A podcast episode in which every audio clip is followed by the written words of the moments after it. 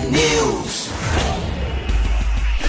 6 horas e 55 minutos. Bom dia para você que está aqui com a gente na Rádio T. Começando agora o T News, a notícia do nosso jeito. Estamos ao vivo na rádio, transmissão simultânea também em vídeo no YouTube, Facebook com a hashtag T News no ar ou pelo nosso site tnewsnoar.com.br. Você pode participar nas redes sociais pelo nosso WhatsApp que é o 41 99277 0063. 41 99277 0063. 63. Hoje é segunda-feira, dia 8 de maio de 2023, o TNews começando agora.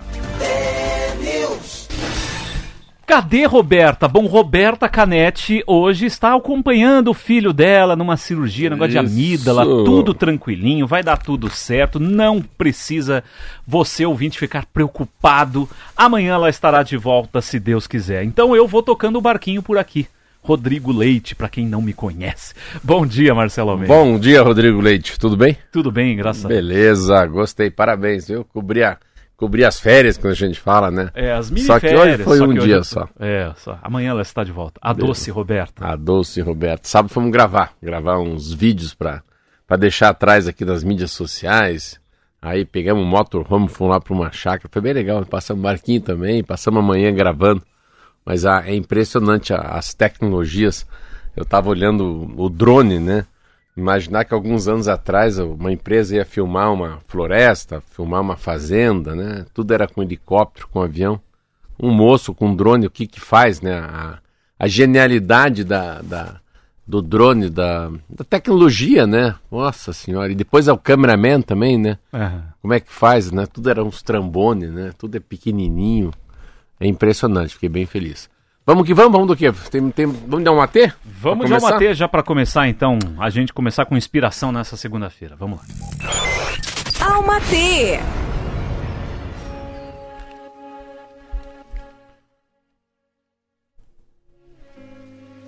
Aprendi que melhor do que tentar ver o lado bom da vida é tentar ser o lado bom das coisas. Porque a melhor proteção contra energias ruins é cuidar para que a minha energia seja sempre boa. Vandiluz. Vandiluz, sempre com boas energias. 7, aliás, 6 e 57 Agora vamos dar uma passadinha no tempo, rapidinho, para a gente dar uma olhadinha, né? Como está esta segunda-feira na maioria das regiões. Curitiba com Nesse momento, 19 graus. 19 graus a temperatura aqui em Curitiba. A sensação térmica é de 18, um pouquinho menos, por causa de um ventinho aí. A máxima hoje não passa de 25 graus aqui eh, em Curitiba. E o tempo deve ficar assim, ó. Nubladinho, talvez caia um chuvisco aqui ou ali. Essa é a previsão aqui para Curitiba. No interior do estado, Londrina, nesse momento tem 19 graus. Previsão de tempo bom por lá. Máxima chega a 26 Maringá, tempo uh, estável nesse momento, 20 graus, a máxima chega a 27, tempo no, deve ficar meio nublado lá na região de Maringá. Ponta Grossa tem 17 graus apenas agora, a máxima chega a 25. Em Cascavel, 22 de máxima, 19 no momento na cidade. Em Foz do Iguaçu, 19 graus agora também, 23 a máxima por lá. E na região aqui do litoral do estado, a máxima chega a 26 graus e neste momento temos 23 graus. Eu falei de Maringá agora há pouco. Hoje é aniversário de Maringá, Marcelo. Quantos anos? 76 anos, novinha, Não, né? É nova, né? A gente fala tanto em Maringá, a gente sempre tem uma ideia, porque Curitiba fica com ser 330 anos, né? Mas é, é interessante, é pouca, pouca idade. Pela, pela cidade que é, né? Pela... Mas é uma cidade diferente, né? Uma cidade planejada, uma cidade com uma reurbanização enorme. Fui várias vezes para Maringá.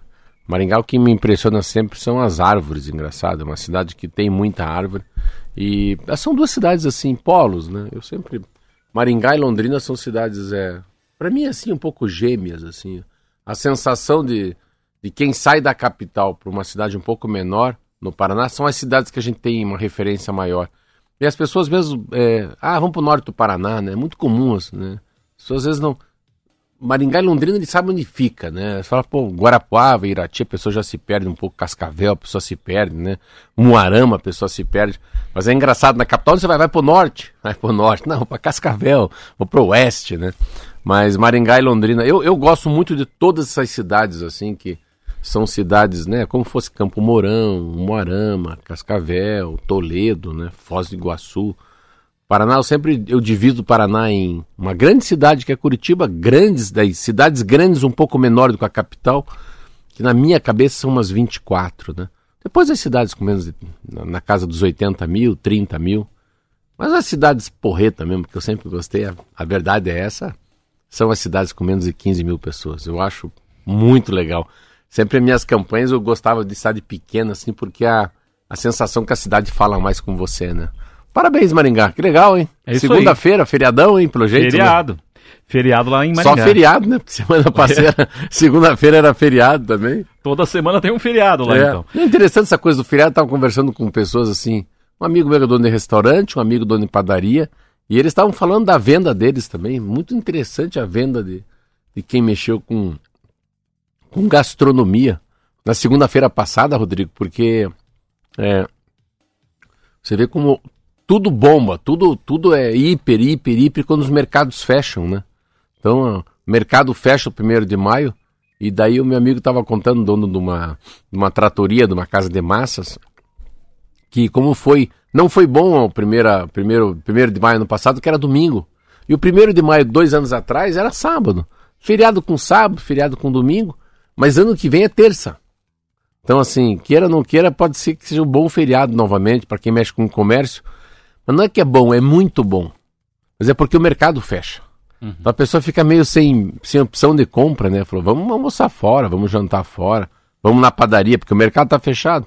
Não dá para comprar nenhum pão. Uhum. E eu não lembrava disso, que é, dia 1 de maio é um. como fosse uma. uma já é recorrente, né? Os mercados não abrem nas, nas grandes cidades. E lembrando que Maringá é, é uma cidade polo, como disse você, Marcelo, porque também tem uma universidade lá importantíssima para o Paraná, que é a Universidade Estadual de Maringá, UEM, né? A briga está é, lá com. tem 20 mil estudantes matriculados. Atualmente a cidade também está realizando a Feira Agroindustrial, a Expo Ingá que vai até o próximo domingo, dia 14. Então, mais um motivo aí para as pessoas é, visitarem. Quem ainda não conhece Maringá, eu já pude, inclusive, estar lá na, na Expo Ingá trabalhando né, na cobertura é da feira, já fui uma vez lá. É muito legal, uma feira daquelas realmente que você olha e. Caramba, como é o, o agronegócio é, é, é. do Paraná. O, o, Paraná, forte, o Paraná né? foi ganhando muito, né? Você pega ali no, aqui na Globo Rural, você pega no, no Globo Rural, na Globo também, a, as feiras do interior de São Paulo e as feiras no Paraná, são muito fortes. Elas têm assim, elas têm um label, elas têm uma, uma grife muito forte. Mas se perguntar o que, que se lembra de Londrina, sempre que eu fui para Londrina fazer campanha, na minha cabeça é cidade universitária. Olha que interessante isso. Uhum. Primeira característica, assim, uma cidade que tem muitos universitários. E daí se pega e fala da, da universidade, que é um supra-sumo. Sim. Ninguém sabe o que é supra-sumo, mas é um supra-sumo. É a, é assim, a cereja do bolo. Um must, como um, diziam. Um must. Must. É isso aí. São 7 horas e 3 minutos agora e ontem nós tivemos o falecimento da Palmirinha. Você acompanhava os programas da Palmirinha? A Palmirinha, a mulher do bolo, não é? É, aquela é. senhora que cozinhava e foi a primeira grande cozinheira da TV brasileira, né? Então, é, realmente várias homenagens. Ontem, a TV Globo fez um especial lá no Fantástico com a Ana Maria Braga. É, ela é capa dos jornais mais, hoje, é. todos os jornais têm ela. Então, assim, realmente era aquela. Eu estava falando com, com, com o Marcos Souto aqui uh, com o Marquinhos antes de começar o programa, era aquela senhora que a gente via na TV, a gente queria abraçar a TV, né? que legal. Ela era tão querida, legal. uma pessoa que acho que nenhuma, ninguém desejava mal, ou ficava com irritação, ou tinha alguma restrição. Aquela senhora que cozinhava, oi amiguinho, oi amiguinha, né? Chamava é. os, os telespectadores de amiguinho, bonito, de amiguinha. É, legal. Então era uma coisa assim, é. aquela Eu senhora cozinhando, a gente lembra das nossas avós é. cozinhando, tinha aquela referência. Muito, tanto assim. que eu, eu gosto muito de dar uma, uma zapiada na, na televisão, e vieram os outros programas, tem muito programa de comida, mas é muito chato, assim. Tem uma que é uma cozinha linda, acho que é Code Bleu, é uma francesa, tá lá o homem sozinho, ele é um. E daí, ah, sabe, todas aquelas máquinas, mas não tem carinho, não tem uma. Não é Dona Benta, sabe? Assim, não é aquela receita de bolo de vô e de vó. É uhum. isso. E daí a Palmeirinha, né, o nome dela, né? Uhum. Era diferente, eu lembro dela. E todos os programas que tem televisão, alguém e é muito moderno, é muito. Muito gourmet. Assim, é, muito né? bacana, Aquelas... muito metida bacana. É. Sabe, não é. Não, não, ela não é nós na cozinha, entendeu? Não. É a coisa Sim. mais simples assim. Exatamente. 90 e poucos anos, né? É, ela tinha essa simplicidade, né? Justamente é. por isso que ela chamou a atenção e foi tão querida na vida inteira. E a notícia é que o corpo dela será velado na manhã de hoje em São Paulo, a Palmira Nery da Silva Onofre, a vovó Palmirinha da TV. O enterro será apenas para parentes e amigos e a cerimônia será realizada à tarde. Ela estava internada em São Paulo desde o dia 11 de abril, morreu é, ontem aos 91 anos por problemas renais crônicos. As cerimônias ocorrem no cemitério do Morumbi, na zona sul da capital paulista, das 9 às 5 da tarde. Os fãs poderão se despedir é, no horário das 11 da manhã a 1 da tarde, um horário que será aberto então para o público lá na região. Ela deixa três filhos, seis netos e seis bisnetos. Ela trabalhou por 13 anos em programas culinários da TV Gazeta. presidente Lula lamentou a morte de Palmirinha, segundo ele, uma figura querida da nossa televisão, e várias pessoas famosas, né? A Tata Werneck, Isabela Fiorentino também lamentaram, como eu disse, a Ana Maria Braga também é, deu um depoimento lamentando a morte da Palmirinha. Uma trajetória incrível, ela passou por várias emissoras de TV, né, mas principalmente a TV Gazeta, onde hum. ela foi é, ficou por vários anos aí com Olha, olha que bela foto, né? Legal essa foto, né? Essa foto é no jornal O Globo de hoje. Uhum. Para quem está nos acompanhando ao ver vivo aí? pelas redes sociais, dá para ver certinho.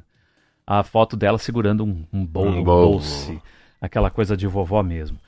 Enfim, grande trajetória, uma perda aí, é, um ícone da TV, a gente pode dizer, porque foi uma pessoa que é, se tornou a referência de vários programas culinários ao longo dos anos. Então ela foi realmente aquela referência inicial e por isso a todo e, esse e é interessante essa tem. coisa que a gente fala de, de culinária, assim como a, a, a, confiança, a confiabilidade, né, o know-how. Quando você coloca alguém com mais idade fazendo um programa de culinária, como você presta mais atenção você se entende? Você fala, porra, mas ela. Porque acho que remete, remete ao nosso passado, né? Aos nossos avós, nossas avós, a mãe, né? A gente tem uma. Eu acho que é uma, uma, é uma religação. Uma religação com a própria família, eu acho. Agora, 7 horas e 7 minutos, e um estudo realizado pela empresa de educação tecnológica Escola do Caos mapeou as principais habilidades que os brasileiros precisam desenvolver para alcançar o sucesso no mercado de trabalho. Olha só, isso que interessante. Foram ouvidos cerca de 1.200 profissionais de diferentes níveis e cidades. O ponto de partida foram as 10 competências que mais aparecem como sendo fundamentais para os trabalhadores em estudos e referências internacionais. São elas autogestão, pensamento analítico, colaboração, lidar com a diversidade, inteligência emocional, resolução de problemas, antifragilidade, que significa não se deixar abater por um obstáculo, por um problema que você encontra no dia a dia, criatividade, comunicação e escutativa e aprendizagem ativa. Então são 10 aqui tópicos, né, pelo que eu contei. No Brasil, um ponto fraco entre os profissionais é a resolução de problemas seguida da criatividade, sendo que as duas estão interligadas. É que o brasileiro prefere decidir rápido, mas nessa hora nem sempre busca soluções originais ou uma forma diferente de resolver o problema, segundo o idealizador da pesquisa. Por outro lado, a autogestão parece ser um ponto, um ponto forte entre os entrevistados, que pode estar ligado à inconstância da economia brasileira, que obriga os profissionais a se reinventarem. Os profissionais mais maduros se destacam pelo pensamento analítico e pela capacidade de autogestão. Reportagem que está no jornal Valor, Marcelo. Muito, muito legal. Você vê, são coisas assim. Primeiro que essa a, a não fragilidade. Não fragilidade significa quase resiliência. São novas palavras, né? Para você ver como, como o currículo, como a, a, o ser, né? A, a, capacidade de você ser o que você é diante de um problema. Aí você pode falar, isso aí você pode resumir um livro, uma coisa que eu gosto muito, que são as virtudes que eu falo sempre. Vocês podem resumir em prudência, em temperança, em empatia, né? relacionamento, é, a facilidade de você colocar uma lupa nos problemas, você tentar minimizar, né? É, a, a, colocar uma lupa na, nas soluções e, e, você dar menos ênfase para os problemas. É aquela história de você. Como é que se ultrapassa um muro? Né? Faz igual água, vai para o lado. Né? Então, essa, essa é como se fosse uma habilidade, Rodrigo, de se escapar dos grandes problemas. Eu fico vendo, lendo, quando você começa a ler sobre currículo das pessoas, não é mais a, Ah, eu fiz, né? Tem um PhD, tem um mestrado, tem um doutorado, né? Tem um certificado, não é? É diferente. É olhando na, na, nos olhos, né? O olho é a janela da alma. Então é, é uma nova geração, né? Com, até para nós também, o que, o que uma pessoa quer, o que, que ele precisa ter no trabalho dele, né? O que, que é mais significante, né? Essa leitura mais abrangente do mundo. Então, você não ficar tão, né, que a gente fala, cavalo de padeiro, né? Não é só a competência, uma, é o QI, né, a inteligência. Você vê, a inteligência emocional. É como, é que, como é que não se desequilibra, né? Como é que o cara consegue ficar na corda bamba? Em que momento que recua? Eu estava conversando isso com um amigo meu, eu falei, cara, eu acho que tá fadado em sucessos o seletista daqui a pouco. O mundo não vai ser mais, ah, vamos trabalhar 8 horas por dia, 40 horas por semana, sábado domingo vai ser sábado domingo. A minha sensação é que vai quebrando essa regra, o mundo vai quebrando essa regra, que você a o, o, o que te chama para ser um cara diferente, cara, é você ser o que você é. Sabe, não esconda quem você é, não faça de conta, né? Não, não se arrume tão bem para ir fazer uma entrevista, né? Seja, eu acho que a, a naturalidade, o jeito de ser vai valer muito daqui para frente. Mas é muito legal essa matéria. Eu não, eu não vi ela porque eu vou até pedir hoje para ver em que dia que saiu isso. Que no valor econômico eu não li. Porque o valor econômico não tem sábado e domingo, mas deve ser no valor econômico da semana passada. Vou pesquisar aqui, a gente já. Mas é, é, é, o, é o assunto. Esse é um assunto para gente passar aqui ó, a, a manhã inteira debatendo, né? O que que faz um cara trabalhar? O que que faz você chamar? Por que que eu chamo você e não chamo ele? O, qual que é o, assim, ó, né, que a gente fala assim, qual que é o must, igual que você falou? Qual que é a diferença que tem a gente contratar aquela pessoa e não essa pessoa? O que que aquela pessoa pode entregar mais? Não é mais nota.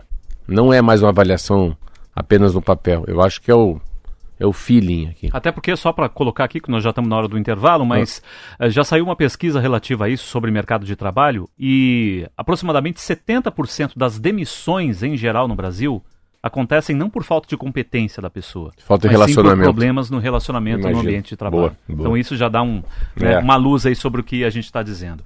Vamos para o intervalinho, já já a gente volta com o nome da pessoa que ganhou o par de ingressos para o show do Red Hot Chili Peppers que vocês anunciaram aqui na semana passada, hein? Então, um tempinho aí para você esfregar as mãos, porque daqui a pouco tem o nome do ganhador ou da ganhadora. A gente volta já. É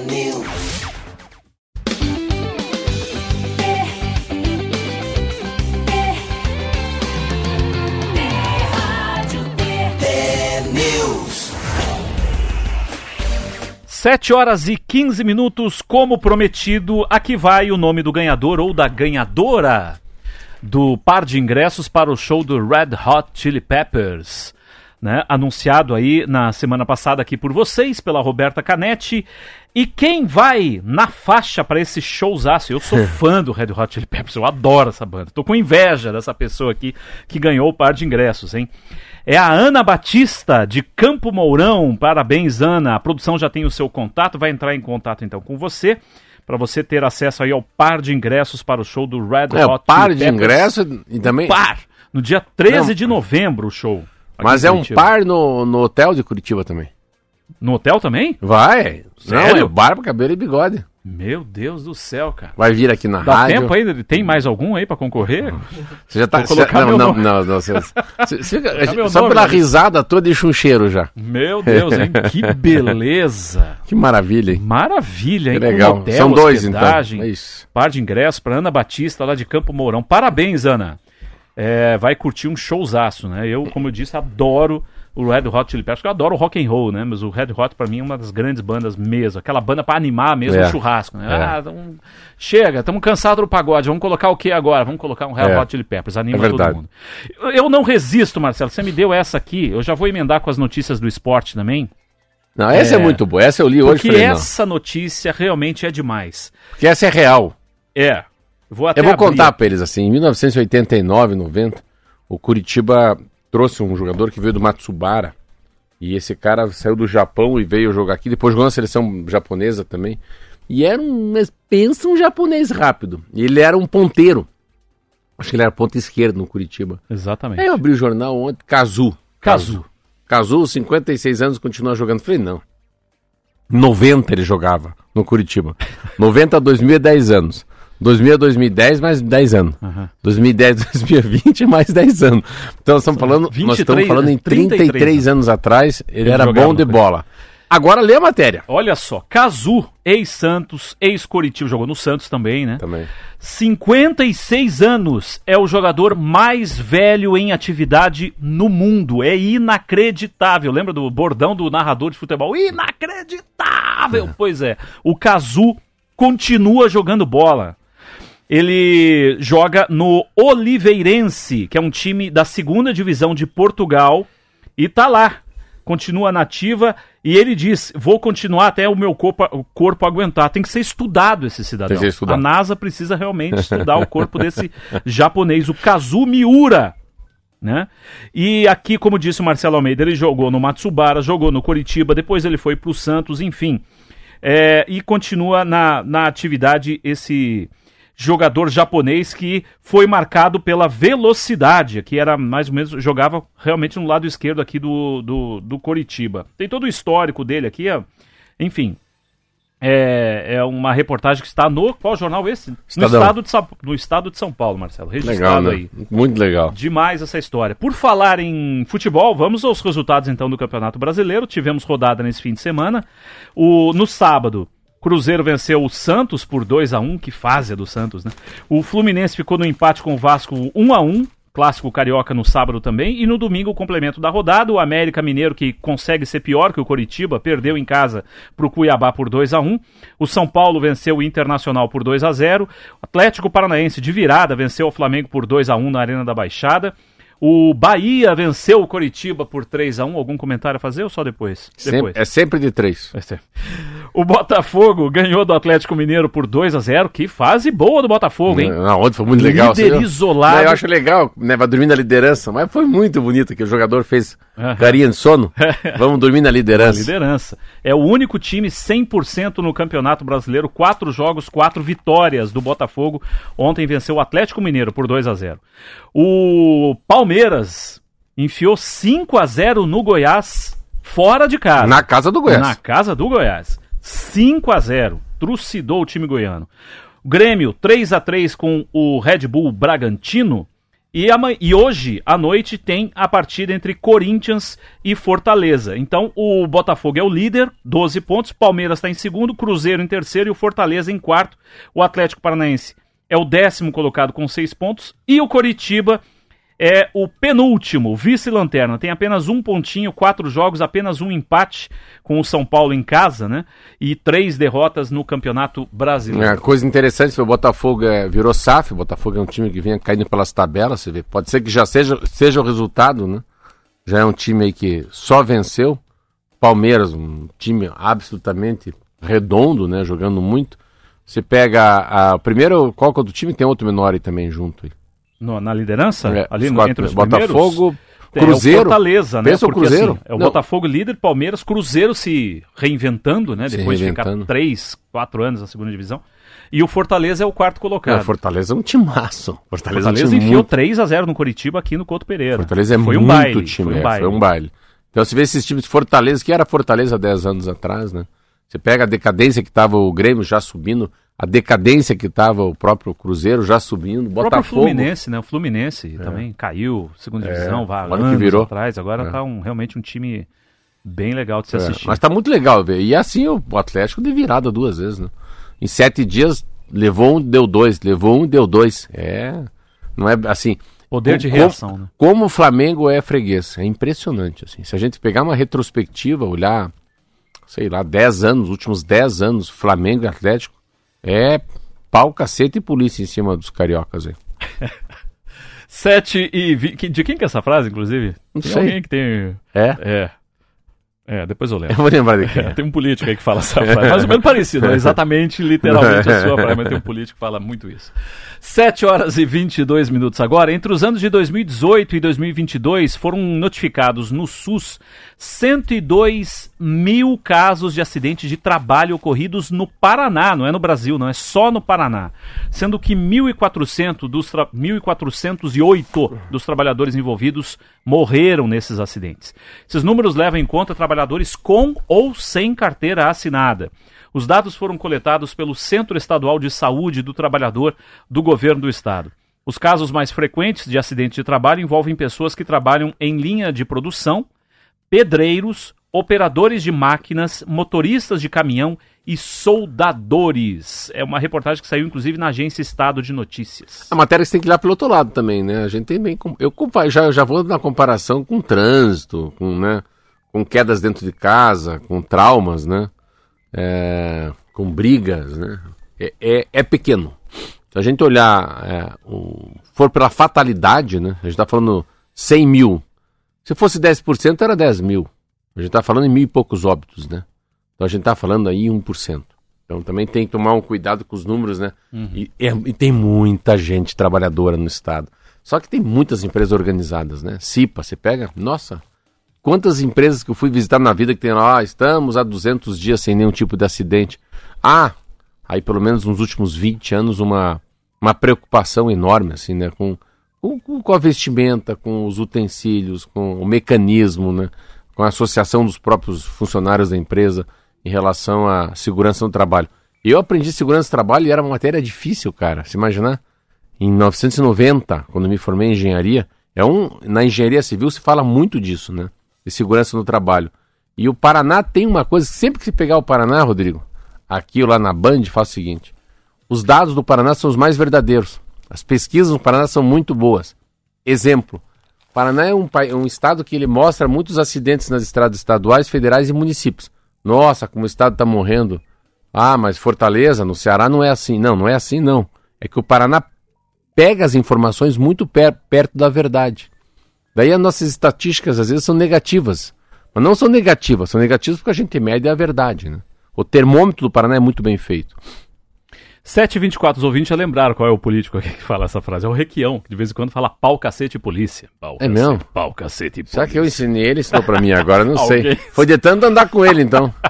pois é. 724. E um evento promovido pelo Fórum Econômico Mundial nos últimos dias discutiu o futuro do trabalho no mundo todo. Três setores foram listados pelos debatedores como tendo o maior potencial, agora e no futuro próximo, para impulsionar a criação de empregos. São setores bem diferentes entre si. O primeiro setor é o de energia e de materiais para a produção de energia renovável, como placas solares. A maioria das economias do mundo se comprometeu a reduzir as emissões de poluentes para combater a crise climática. Essa transição energética pode levar ao crescimento de algumas atividades à medida que a capacidade de produzir eh, energias renováveis aumenta. O segundo setor com mais potencial para gerar empregos é o de TI e comunicações digitais. E por fim vem o setor de cuidado, serviços pessoais e bem-estar, o que inclui desde serviços médicos e complementares, como fisioterapia, educação física, até cuidadores de crianças e idosos, reportagem que também saiu no Valor Econômico. É pós-Covid, né? A gente fala muito sobre isso aqui. O primeiro, assim, eu, a gente, eu já contei isso várias vezes que eu fui Fui numa palestra, estava Barack Obama. Barack Obama falou bem claro: olha, estou aqui numa palestra, ganhei um milhão de dólares, mas vocês não fiquem se achando, ele falou, porque vocês que geram, que tem muita TI, que tem muito processo, que reduz o número de pessoas no trabalho para facilitar o ganho, né, o capital, a liquidez, vocês são os grandes geradores de desemprego. A gente precisa e continua necessitando um azulejeiro, um padeiro, uma costureira, um homem que vai fazer uma laje um pedreiro, um marceneiro. Então essa, essa a geração a geração de, a, a geração de desemprego é muito grande quando se fica só focado na TI.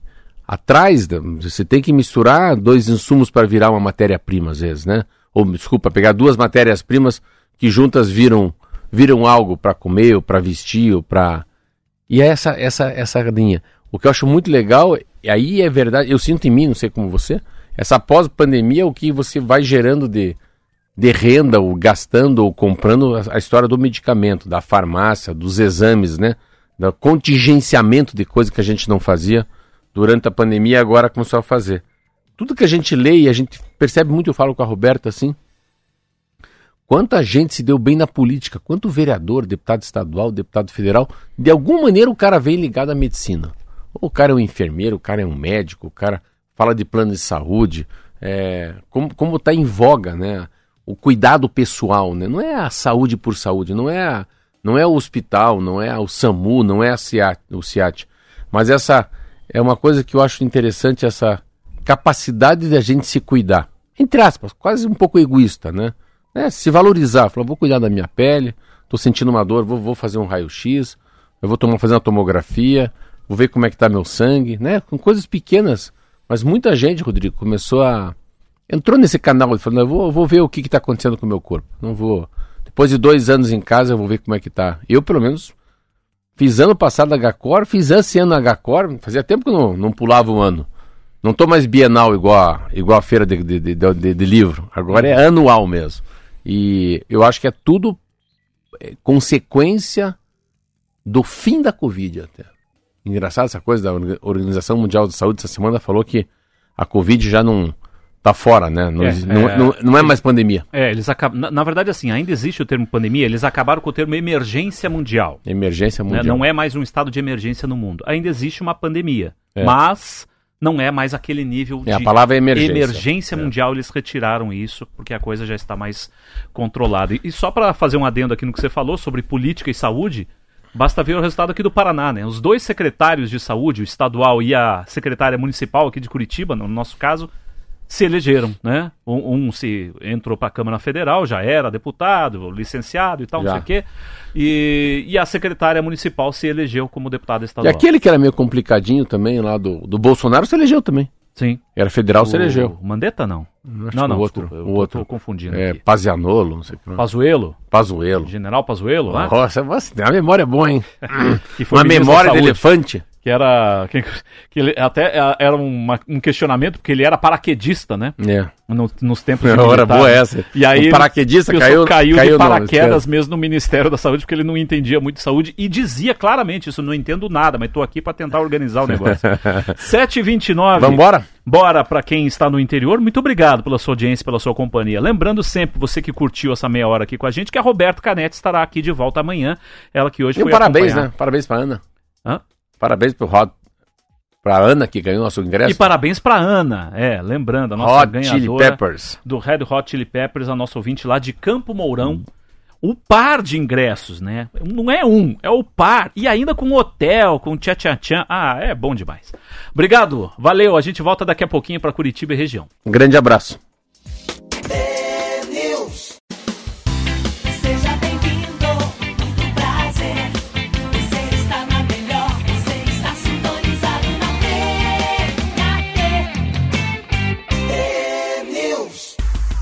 Sete h estamos de volta aqui com o TNews, agora para Curitiba e região. Lembrando, Roberta Canetti hoje não veio, estou aqui tocando barquinho no lugar dela. Amanhã a doce Roberta estará de volta aqui nos microfones da Rádio T. 7h34 agora mudou o reloginho. O Ministério da Agricultura anunciou no último sábado a liberação de 200 milhões de reais em recursos complementares para o Plano Safra 2022-2023. Essa verba complementar será aplicada para destravar linhas de financiamento, como a de aquisição de máquinas e implementos agrícolas, além de linhas de custeio, mas é muito menor do que o setor demanda. O ministro da Agricultura, Carlos Fávaro, explicou que a medida foi necessária porque o plano Safra não foi suficiente para atender a demanda do setor. Em janeiro, foram liberados 2 bilhões e 700 milhões do BNDES que acabaram rapidamente. A suplementação de 200 milhões vai sair do remanejamento de recursos do Ministério do Desenvolvimento Social. Situação do orçamento e a taxa alta de juros estariam atrapalhando a construção do Plano Safra 2023-2024, que entra em vigor em julho deste ano. Informações que foram publicadas pela revista Globo Rural. O, o, governo já não consegue, faz muito tempo, acho que faz uns 3, 4 anos já que a gente sempre fala do plano safra, sempre tá. Cobertura é curto, né? Curto para todo mundo. E o agronegócio virou. O grande, a grande dificuldade deve ser, não sei, porque eu não sei fazer essa conta, de, de quanto está custando o dinheiro para eles também, né? É, tem, tem várias. Claro que a, o, o, papel do Banco do Brasil, principalmente na, na safra brasileira, é muito grande, Rodrigo. Eu lembro uma conversa que eu tive com o Osmar Dias, ele era um dos cinco vice-presidentes. Nossa, foi uma aula aquilo. Então, o papel que o governo tem, né? De, o BNDES agora, de colocar o dinheiro na mão dos pequenos agricultores é, numa taxa mais baixa, por isso que essa chiadeira do Lula, né? Deve ser muito difícil fechar essa conta. E Claro que tem aquele imponderável também, né? E o imponderável é, é a, a, qualidade, o quanto de chuva, o quanto de sol. A gente fica falando na safra, são duas coisas. No meu entender, que eu não, não entendo muito pouco. Ah, é a grana para você comprar os insumos mais baratos, né? É, esperar a cotação do, de um royalties bem pago na bolsa de Nova York, que é um commodity, mas também a, o que, que vai acontecer com, com a nossa, com a nossa com o nosso tempo no Brasil. Mas é sempre safra em cima de safra, né? O Brasil é, tá, tá muito forte. E que bom que é, essa, essa coisa do. o Congresso tem uma. Sempre que fui deputado federal, eu olhava assim. Cara, tudo que mexe com agronegócio é muito forte em Brasília, porque são 200, 250 deputados que, de alguma maneira, eles vão buscar o voto do agronegócio. Então, é uma bancada muito unida. E eu acho isso importante. É, é, como é relevante, como o percentual do produto interno bruto é o agronegócio, que tem os representantes lá. É, qualquer, qualquer coisa que você lê, assim, é, é o agronegócio. E vai que vai, né? Você pega os últimos dados aqui no Paraná, meu Deus do céu. Eu falo sempre para Roberto, Roberta, você tem que ter Globo Rural. Não, não tem o que esses caras não plantem, não tem o que esses caras tirem. Claro que o grande problema, até essa, acho que essa semana eu vou falar com o Ágio de Meneghetti, que é o homem da Federação da Agricultura do Estado do Paraná, só para ter uma ideia, eu quero eu quero escutar esses caras, o que, que, o que, que é daqui para frente a, a, a saída para o Porto Paranaguá, né? Como é que eles estão vendo de verdade, sem, sem ataque político, sem mimimi? Como é que vai ser a vida deles, né? Por mais um ano sem pedágio, o que, que isso significa de verdade para a safra, que é preciso sair para o Porto Paranaguá? Até porque você falou sobre o agronegócio, eu lembro de uma frase do Norberto Ortigara, secretário de Agricultura do Paraná Sim. e tal, que ele, ele disse isso, isso me marcou. Ele falou assim: a única coisa que o Brasil dá certo, que é referência para o mundo, o agronegócio. Porra, legal. Você parar para pensar, né? É. O que, que, que, o Brasil realmente faz direito, é. certo? Qual é a área brasileira, né? De tudo que a gente faz, de indústria. É. A indústria também, claro, né? A indústria brasileira é, é muito forte também. Mas o agronegócio, os caras produzem cada vez mais com menos, menor área plantada, maior produção. Falo muito disso. E você vê como é verdade isso, porque eu estava conversando com o Juarez, o Juarez foi presidente do Curitiba, ficou muito tempo no Tribunal de Contêineres do, Paraná, do Porto Paranaguá. Ele estava me falando, Marcelo, é commodities do Brasil. Isso ele sabe fazer muito bem feito. Por quê? Porque a transação de, de containers do Brasil, o Brasil representa 1% só. Meu Deus! Gente fica imaginando que o Brasil é grande, mas você vê como a, o que tem mais valor agregado, né? Que são os contêineres do mundo, o Brasil tem um percentual muito baixo. Agora são 7 e Falar em 7, viu a coroação? Vi, Não viu? É. vi a coroação. É, eu vi, eu vi muito na tua televisão. É, a Band, né? É. A gente fez uma cobertura lá bem bacana. É muito legal, né? Essa é, o, é o simbolismo, né? É, é muito eu, eu, simbolismo. Tudo é, tem um significado. eu vou dizer né? a verdade para você assim. Primeiro que tem os caras que são contra a monarquia, mas eram 10 gatos pingados. Eu fui ver. De, acho que a Câmara abre um pouco, assim, eu achei que era uma multidão contra a monarquia, mas é uns 10 gatos pingados lá, de amarelo e preto. Mas interessante, né, é você começar a querer entender, né, de quando que aquela, aquela, aquela carroça, aquele carrossel, não é que aquela wagon, como é que fala aquilo em inglês? A charrete que carregou Enfim, ele. Uh -huh. Pô, mas é a mesma que carregou a mãe quando ela tinha 23 anos, né? Se bem que agora tá moderninha, né? Que tem vidro Der, elétrico. Deram uma arrumada, você viu não? Deram uma arrumada nela. ela. Daí ela, aí a, a, a, Camila, né? A rainha consorte, que agora não é mais consorte, mas assim, todos os rituais, né? Eu tava vendo essa história de trazer todas as religiões, a, a, a, a quando, quando ele vira rei, né? Save the King, né? A hora, né? Antes era Save the Queen. Aí vai mudar a moeda, porque tira a rainha Elizabeth. E como esse cara, que é o Charles III, a vida inteira ele está nesse mundo. Ele já nasceu desse jeito. Sim. ele, já nasceu, ele já nasceu sem poder andar já na rua. nasceu como sucessor. Não, não posso trono, dizer a né? verdade. Ele já nasceu sem ir no au comer um cachorro quente. É. Sabe quando o cara nasce sem poder ir na farmácia sozinho? Pensa, ele nunca, ele nunca teve a oportunidade de jogar bola na rua com um amigo. Eu, eu sei que é meio doido o que eu estou falando, mas ele não foi no cinema. Né? Não foi passear de bicicleta. Pode até ter ido, mas cheio de segurança, uma sessão só para ele, provavelmente. Então, é, nunca fez o que a gente faz. e o cara fica 70 anos esperando, né, esse momento. E é interessante que eu vejo uma coisa que ele usa sempre. Ele tem um anel no minguinho. Eu tava reparando, ele desde novo ele tem um anel no minguinho lá. O minguinho tá um mingão já, porque tá uhum. grande o minguinho dele assim.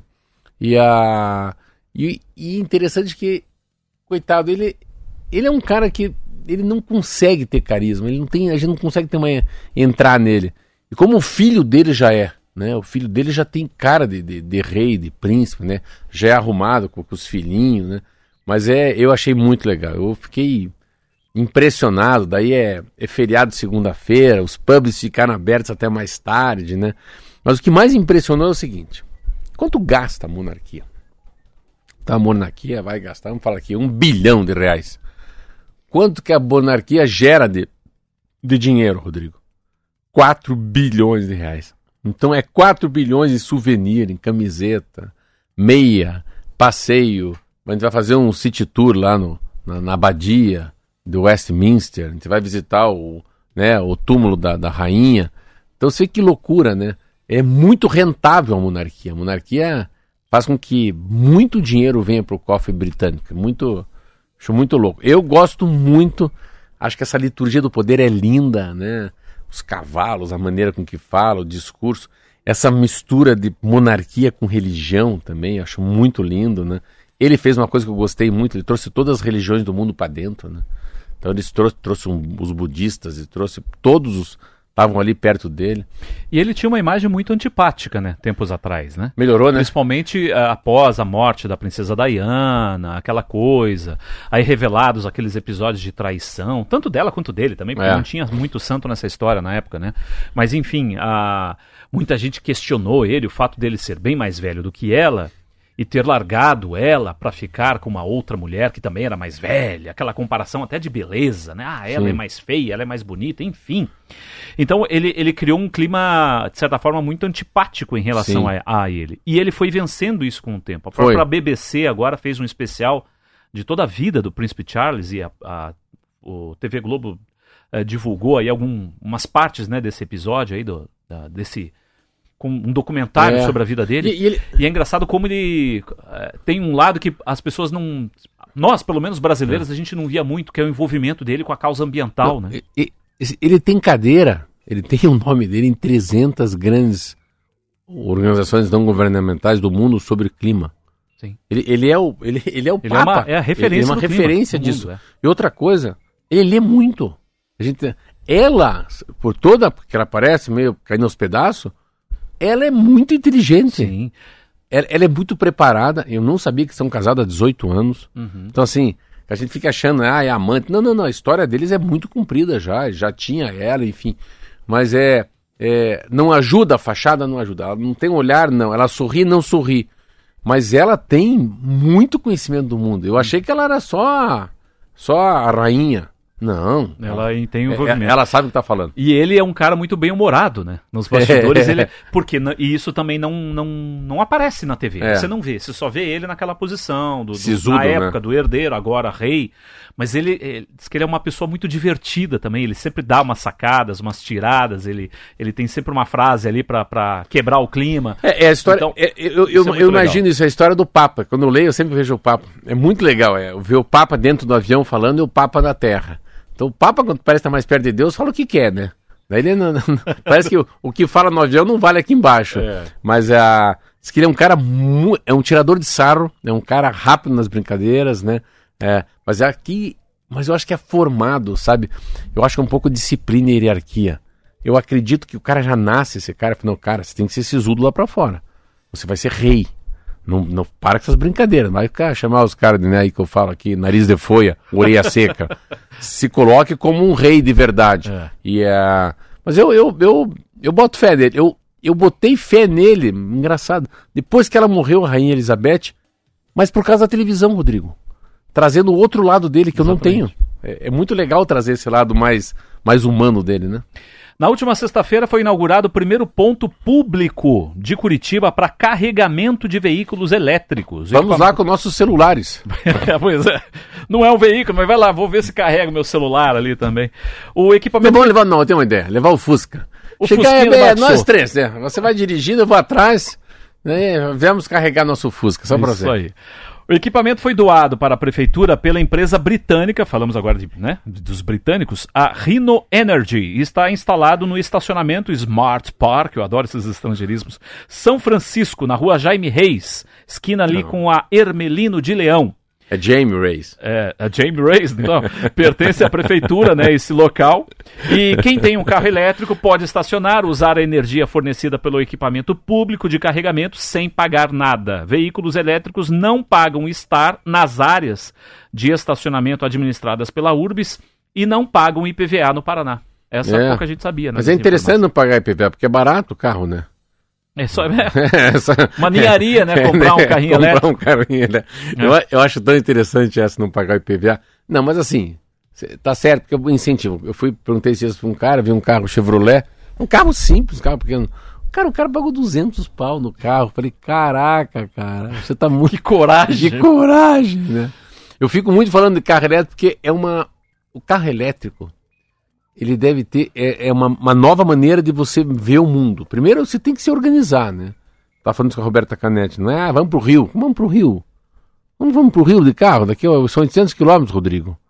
Quantas vezes dá para parar? Onde para? Entra aí no, no, no, Safari, procura no, Google onde pode parar, né? Então essa coisa do, do parar em algum lugar. Eu vejo muito aqui no shopping, no shopping aqui do, do mais dos bacanas onde eu vou ali. Nesse shopping, assim, sempre tem carro parado na vaga onde tem é, carregador, Rodrigo. Na frente do Aual, na Casa de Carvalho, estava ali se passeando, fui na farmácia, atravessei a rua só para olhar também. Muito legal, da Copel. Então, eu acho que dá uma demanda. A hora que tiver muito lugar para abastecer carro elétrico, as pessoas começam a, a dar uma, uma coragem. Eu não tenho coragem. Fosse assim, não, mas tá aqui. Aqui é uma, uma Land Rover a diesel, uma Land Rover elétrica, é o mesmo valor. As duas são 100 mil. E eu vou na de combustível. Eu não consegui mudar dentro de mim ainda. Eu ainda tô, eu tô querendo ser o último da fila, sabe? Uhum. Espera, espera a cachorrada graúda trocar. A hora que for lei, é, é obrigado a trocar. 2030 não existe mais fabricação, eu vou. Mas eu não consigo. Eu não me sinto assim tão timoneiro de, de me arriscar e ter um carro elétrico ainda. Eu acho que muita gente pensa igual eu falei, ah, eu vou até o final, cara. É tão bom o carro a diesel, pô, né? Não quebra, roda bastante, posso ir longe. Para mim, sempre carro ainda na minha cabeça é quanto tiro longo eu posso ir. Posso ir até o Rio? A tal da autonomia. A né? autonomia. Posso colocar o Rodrigo no carro, podemos pro Rio direto, para duas, três vezes só pra fazer xixi, vamos embora, vamos, vamos chegar hoje, vamos. Carro elétrico não dá. Carro elétrico, 100% carro elétrico é impressionante. Mas tá aí, né? PVA barato. Mas é, eu, eu, eu tenho dificuldade, assim. Eu, como é que vai para Foz do Iguaçu. Eu não sei. Como é que vai para Maringá? Né? Onde é que eu vou parar para né, colocar não, eu vejo, eu, essa, E é engraçado que você começa a ficar com essas no, noção. Eu tenho bicicleta elétrica. Eu sempre saio com medo. Falei, meu Deus, será que eu vou chegar nesse lugar? Né? Depois eu tenho que rodar no, no arroz com feijão, porque tem motorhome. Eu fui alugar um motorhome no final de semana. É a mesma coisa. Você vai peraí, será que tem bateria? Será que eu liguei a chave? Será que carregou? Será que tem o gerador está com diesel? Será que se eu chegar lá no meio do mato vai ter alguém para plugar no 110, 220, para não ficar sem água, sem, bom, sem a bomba d'água, sem geladeira, sem água na privada. Sabe, tem tudo uma. Eu acho que quem tem carro elétrico tem que ter uma. É como fosse sair com um filho pequenininho para viajar. Aí, trouxe a mamá, trouxe fralda, o lencinho. Lencinho umedecido. Ah, então, olha lá. Trouxe lencinho umedecido. É a primeira coisa que a gente... Esquece, você pode esquecer tudo, mas não esqueça o lenço umedecido. Aí você dá jeito pra tudo. 7h49. Vamos pro intervalinho, né? A gente volta daqui a pouquinho pra nossa reta final de hoje aqui do T-News. T-News.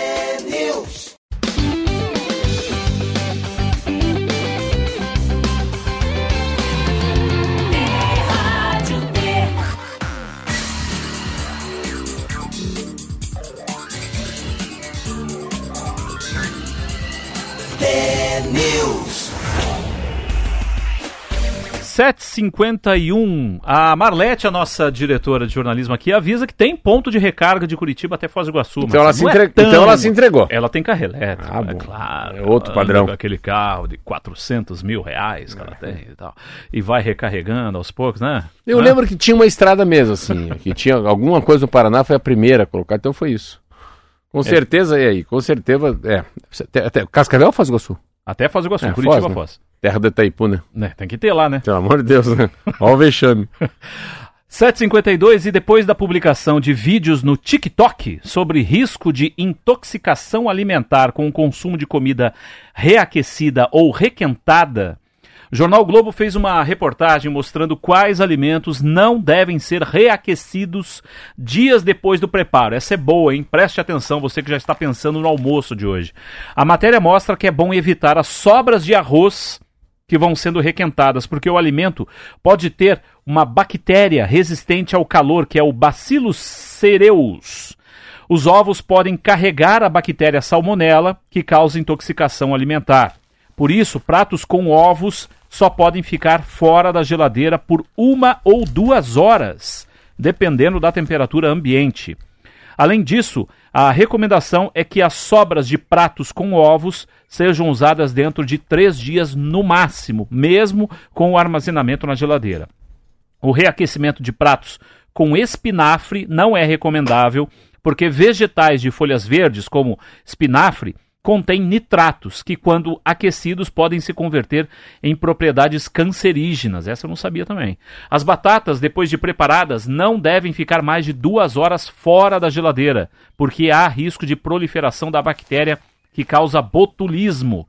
Carne vermelha e frango podem ser reaquecidos no micro-ondas, mas devem ser consumidos em seguida.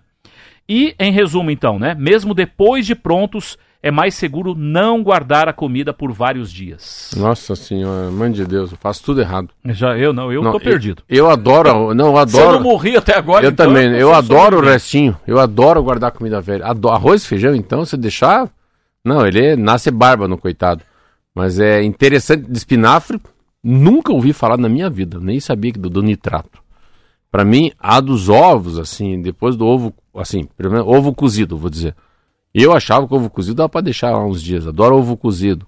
Ah, ovo frito, claro que não, sim, mas ah, o que mais impressiona é, que a gente não tem muita noção.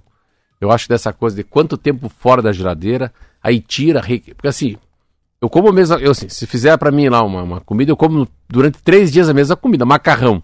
Fizeram macarrão para mim sexta-feira, ah, eu guardo, eu uso um tempão depois. eu também, então.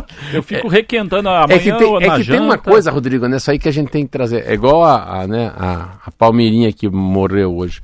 É, tem que pegar um pouco, não pode ter exagero também, né? Eu acho que eu há muito tempo não me lembro de ficar muito mal da barriga. Então, assim, não sei se é se chega a esse ponto. Tudo que tem maionese, tudo que tem é, maionese que usa ovo, eu particularmente fora de casa eu não como. Assim, então vamos só arrumar isso aí. É muito mais aonde você vai do que na tua própria casa. Esse é meu sentimento. O que eu vejo sendo feito na minha casa, com meus ingredientes, na minha geladeira, eu não, eu não sofro. Mas não vou chegar num restaurante meio lento e falar, vamos comer maionese, vamos comer a salada, aquele, né, a salada te olha, você fala com ela. Mas o que mais eu tenho dificuldade é saber o que, que pode esquentar no micro-ondas, o que, que não se deve esquentar, né, o congelamento. Tenho muito, muita preocupação com comida congelada. Mas é uma coisa que falta pra gente essas dicas, né? Essas dicas mais corriqueiras. Espinafre, você falou, nunca na minha vida eu vi. E vou dizer sincero para você. Várias vezes já esquentei. Então, Cuidado. É, você não vai virar o Popeye, né? Você vai virar é, o jacaré, né? Vai virar o jacaré. 38 milhões de brasileiros são considerados trabalhadores informais pelo IBGE por não terem vínculos empregatícios nem trabalharem por conta própria como autônomos, pessoas jurídicas ou microempreendedores. Boa parte desses trabalhadores vão chegar à velhice com uma aposentadoria muito baixa ou sem aposentadoria nenhuma.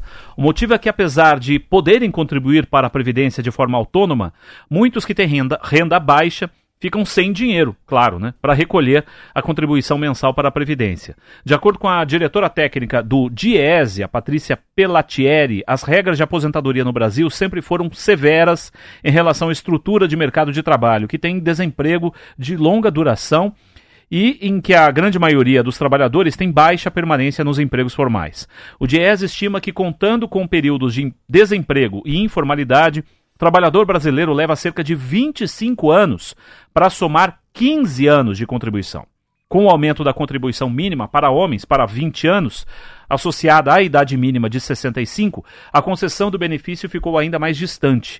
Além disso, as relações de trabalho precárias se multiplicaram com a terceirização, a pejotização e o trabalho intermitente. Segundo a economista, daqui a 20 anos, se nada for feito, o Brasil terá uma parcela de quase metade da população economicamente ativa em idade avançada e sem possibilidade de se aposentar. Essa situação tende a desequilibrar o mercado de trabalho, porque aumenta a concorrência entre os mais jovens e os veteranos que não conseguem se aposentar e baixa ainda mais os salários. Você vê como não fecha a conta, né? É muita gente no PJ. Cada vez que alguém fala, tem o PJ, eu falo, meu Deus do céu, não recolhe. Tá muito bom agora, mas no futuro, né? O que, que vai ser no futuro? E essa conta não, não, não, não vira, primeiro que a gente tem pouca gente nascendo, é o grande problema dos países que estão envelhecendo. A qualidade de vida é maior, as pessoas vão ter uma longevidade, né? vivem mais do que antigamente, por toda a modernidade da medicina, mas a conta não fecha. Então, é, cada vez, pelo menos no Brasil, a gente vira mais um país assistencialista. Né? Tem que cuidar das pessoas, porque a pessoa não recolheu, né? aí já tem 80 anos de idade, daí a prefeitura tem a sua fase, a cesta básica, né? é todo um assistencialismo porque a pessoa não conseguiu guardar um pequeno dinheiro que fosse como fosse sua aposentadoria, né? Isso é muito comum. E o Brasil não consegue dar essa virada, né? É muito caro. É muito caro ter um funcionário. É muito caro ele recolher.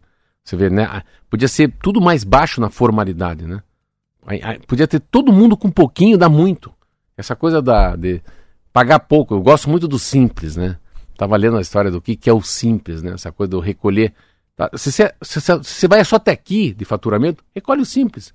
Todo mundo recolhe, é um pouco mais, mas é, quando é nacionalmente esse assunto dá muito dinheiro. Mas é o assunto da previdência, é, para mim, é sempre muito difícil de entender. Mas eu acho que eu fico imaginando 38 milhões de pessoas na informalidade. Ponto. 38, cada um tem dois em casa. Nós estamos falando aí de 100 milhões, metade do Brasil.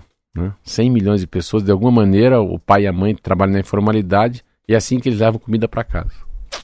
7h59. Já acabou? É acabou. só hoje você? Só hoje. É? Amanhã, Robertinha você estará tá... de volta. Né? E a Band, tá bem? Tá bem. É. Tamo lá, sempre, ah. ó. Melhoraram bem, hein? Na pauleira. Eles melhoraram bastante, hein? Graças a Deus. O objetivo é sempre, né? É. Buscar é. uma melhoria, né? Deve ser vamos que vamos. Amanhã, 10 para 7, Marcelo Almeida, Roberta Canete. Robertinho estará de volta. Rodrigo Leite, muito, muito obrigado do coração. Valeu. Ainda bem que você estava aí Disponível. Disponível para nos ajudar. Valeu. Até amanhã. Um abraço a todos. Se Valeu demais. Obrigado pela sua audiência. A gente se vê, hein? Tchau.